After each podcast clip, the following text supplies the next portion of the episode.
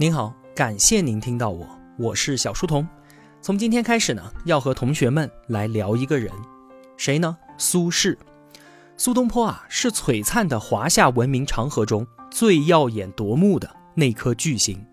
他的文字滋养着身后千年来每一位与他相遇的中国人的内心世界。当我们面对滔滔江水的时候，会说“大江东去，浪淘尽，千古风流人物”。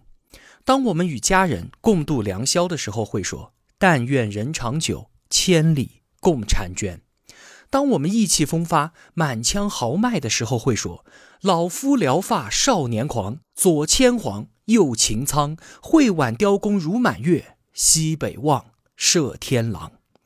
当我们面对人生无常的时候，会说“世事一场大梦，人生几度秋凉”。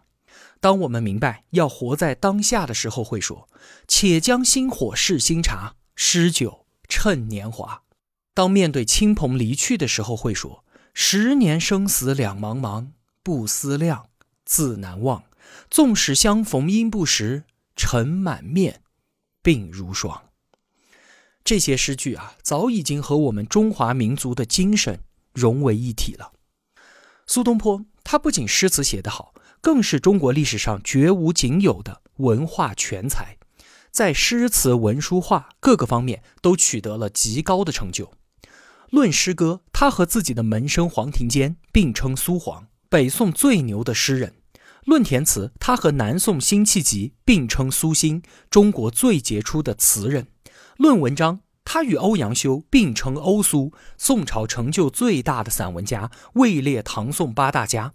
论书法，他是苏黄米蔡北宋四大书法家之首；论绘画，他的枯木怪石图四点六亿，当年啊创下了中国古画拍卖的最高价；论学术，他是蜀学的旗帜；而在儒学之外呢，他对于佛学和道教的认识也远在很多的高僧大德之上。你看，历史上没有人像他这样，在各个领域都展现出了卓越的才华。苏东坡相较于李白，少了几分桀骜不驯，多了些平和隐忍；相较于杜甫，少了几分痛心疾首，多了些超然豁达。更重要的是啊，相比于古代诸多的文人大家，他多了许多的务实精神，在仕途上也走得更远。少年登科，二十四岁就空降到陕西凤翔去当判官，相当于副市长。之后呢，任密州、徐州、湖州、常州等等八个地方政府的一把手。回到中央之后，做过礼部尚书、兵部尚书，距离位极人臣出任宰相仅一步之遥。但是呢，人们喜爱他，并不仅仅因为他是千古第一才子，更不是因为他曾经是士林领袖、位高权重，而是苏轼的人生。大起大落，面对生活苦难的时候，他那种超然旷达的境界。苏轼的一生啊，真可谓是高开低走。二十一岁就高中进士，当时的主考官也是文坛宗主欧阳修就说：“苏轼的文章，他日必定独步天下。再过三十年，将无人再提我欧阳修，而人人都会知道苏子瞻。”三年之后，二十四岁的苏轼以大宋开国以来百年第一的成绩，通过了官员内部选拔的制科考试。仁宗皇帝见到苏轼兄弟的文章，大喜过望。他说：“今天我为后世子孙找到了两个宰相，那真是出道即巅峰啊！什么叫做春风得意马蹄疾，一鸣惊人天下知？就是青年的苏轼。”可是后来呢？他接连陷入到西宁变法、乌台诗案和洛蜀党争一个又一个的政治漩涡当中，一生颠沛流离，被一贬再贬，直到天涯海角的海南岛，空有一身的才华和能力，但却始终没有在治国平天下上得到施展自己的机会。六十五岁，死在了从海南北归的路上。如果一个人的人生曲线是起点平平，然后一点儿一点儿的往上走，即便没能抵达太高的高度，但只要总体是向上的，就充满了希望。可是像苏轼这样高开低走的一生，人生境遇越来越差，这该如何自处啊？就在苏轼最后一次获赦北归的时候，他路过金山寺，见到寺里面多年前朋友留在这儿自己的画像，于是提笔在旁边写下了一首六言绝句，算是他的绝笔诗，也是对于自己一生的总结。心似已灰之木，身如不系之舟。问汝平生功业，黄州、惠州、儋州。这首诗啊，看起来是苏轼历经一生坎坷，受尽磨难，深感绝望，在油尽灯枯之时，无可奈何的自嘲。因为黄州、惠州和儋州正是他被贬受难的三个地方，这谈何平生功业呢？但是，当我们真正的去了解了苏东坡的一生之后，你就知道，完全不是这样的。四十二岁的苏轼因言获罪，乌台诗案，身陷囹圄一百三十多天，被置之于死地。死里逃生之后，被贬黄州，以犯官身份看管居住。来到这里啊，吃住都要他自己想办法。于是就在城东边的一片坡地上种菜糊口，自称东坡居士。他的心境呢，渐渐的由跌落谷底的哀怨不平，转变为悠然豁达。于是啊，才有了那个被后人所津津乐道的自由潇洒的苏东坡。前后《赤壁赋》《念如胶》等等震烁古今的名篇都诞生于此。小舟从此逝，江海寄余生。一点浩然气，千里快哉风。这些脍炙人口的诗句，都是在被贬黄州期间写下的。在这里，苏轼成为了苏东坡，成就了一个千年之后也无人能够企及的文坛神话。来到黄州的第三个春天，有一次，他和朋友们在沙湖路上漫步，忽然天降大雨，同行的人慌忙奔逃，到处寻找避雨的地方，而苏轼却不以为然，泰然自若，迎雨而行。竹杖芒鞋轻胜马，谁怕？一蓑烟雨。任平生，回首向来萧瑟处，归去，也无风雨也无晴。我曾经为官是有锦衣玉马的，现在没有了。但是我手中的竹杖，脚上的草鞋，却比骑马更加的轻盈。这些小事儿有什么可怕的呀？只要有这一身蓑衣，就足够我过好自己的一生了。回头看看我所走过的那些路，看看那些苦难与快乐。就这样吧，纵使风雨交加或晴空万里，亦是我人生里的风景。面对人生坎坷，这种处变不惊、安之若素的超然情怀，怎能让人不心生爱意呢？黄州四年之后，朝中乾坤更替，苏东坡被召回启用，登上了自己的仕途巅峰。可惜啊，好景不长，政敌把持朝政之后，他再度被贬到更远的。广东惠州，这也意味着他政治生涯的彻底终结。当时的惠州啊，瘴气横行，被贬至此，少有人还能够活着回去。如果说之前被贬黄州，苏东坡还有东山再起的希望和斗志，这个时候被一贬再贬，如今已经六十岁了，他知道自己回不去了。经历了这么多的宦海沉浮，他早已将生死置之度外，寻求精神的解脱与释怀。他在惠州依然活出了滋味，哪怕没有钱，也没有权，水土不服，疾病缠身，但他还是乐呵呵的种他的菜，啃他的羊骨头，吃他的荔枝，日啖荔枝三百颗，不辞常作岭南人。苏东坡啊，住在嘉佑寺里面。时常登高远望，每一次他都是一口气爬到山顶。可有一天走到半路，感觉十分疲惫，抬头望向山顶，忽觉遥不可及，心底泄气，暗自发愁。但是转念又一想，此间有什么歇不得处？能上就上，不能我就此歇息，又能怎样呢？顿时心若挂钩之鱼，忽得解脱。人生并非只能一味的向上攀爬，只要我愿意停留脚步欣赏风景，有何不可呢？何必画地为牢，深陷其中难以自拔？更加可贵的是啊，苏东坡他不是一个独善其身的人。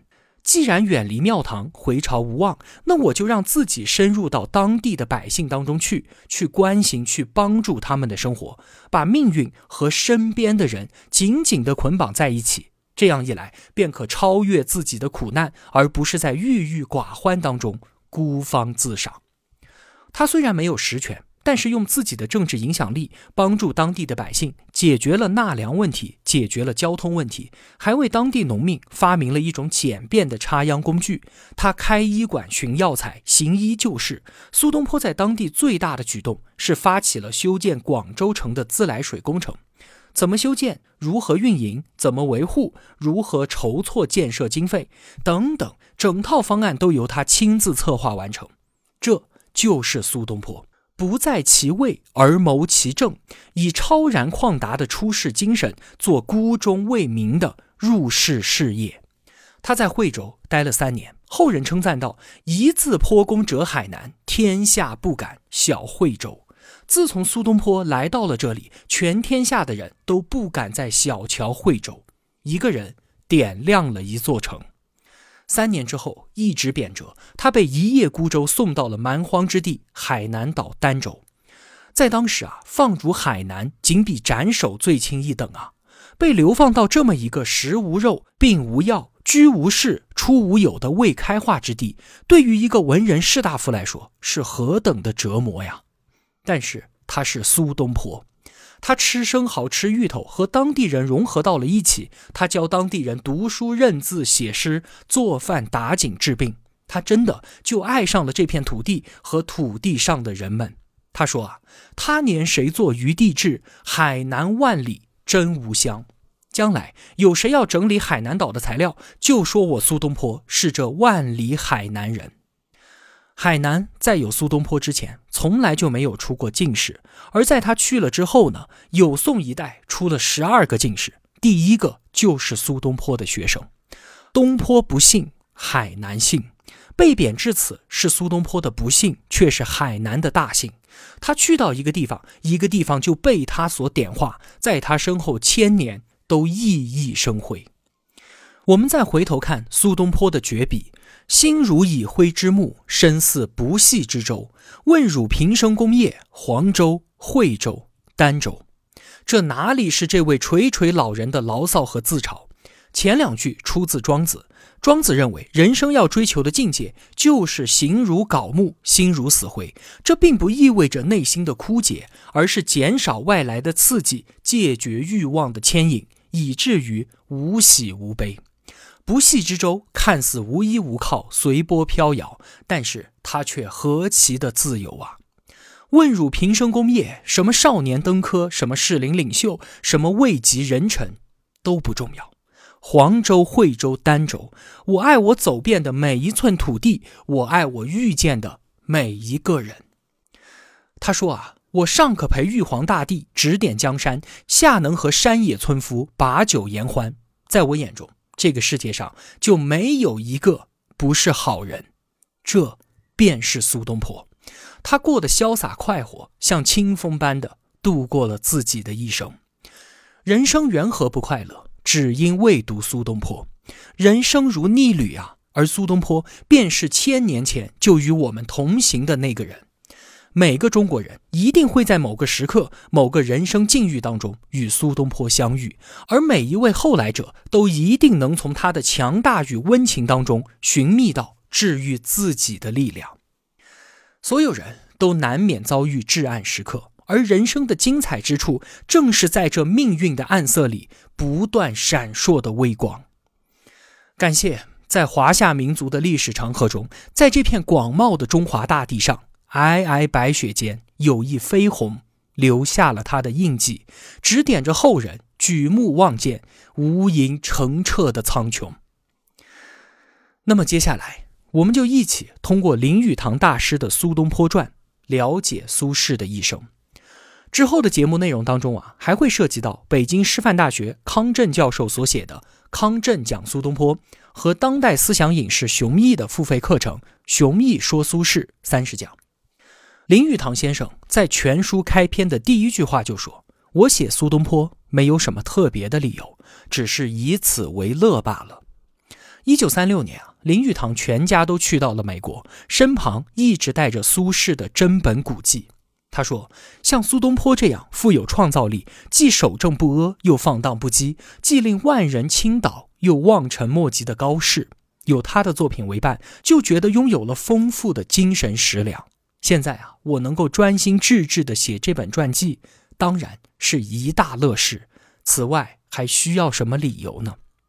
林语堂是苏东坡的铁杆粉丝，他对于苏东坡的爱源于对其透彻的了解。他说。苏东坡是一个秉性难改的乐天派，悲天悯人的道德家，百姓的好朋友，散文家，新派画家，伟大的书法家，是酿酒的实验者，工程师，是瑜伽修炼者，是佛教徒，士大夫，皇帝的秘书，是酒鬼，是心肠慈悲的法官，是政治上的坚持己见者，是月下的漫步者，是诗人，是生性诙谐、爱开玩笑的人。可是这些种种都不足以勾勒出苏东坡的全貌。一提及苏东坡，就能够见到人们亲切敬佩的微笑，这就足以说明一切了。他的人品具有一个多才多艺的天才的深厚、广博、诙谐和高度的智力，以及天真烂漫的赤子之心。集这些品质于一身的人，在这天地间不可无一，但是难能有二。而苏东坡就是这样的人。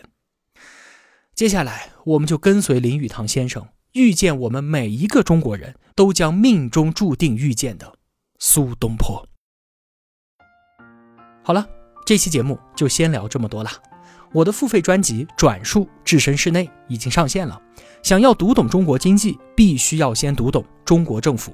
和我一起看完这本书，你会深刻地理解中国三十多年来的经济变迁，它的背后逻辑，进而理解身边正在发生的事情。它能帮助我们寻觅到一些机会，争取啊改善一下自己的生活。通过音频下方的海报二维码可以优惠购买，感谢支持。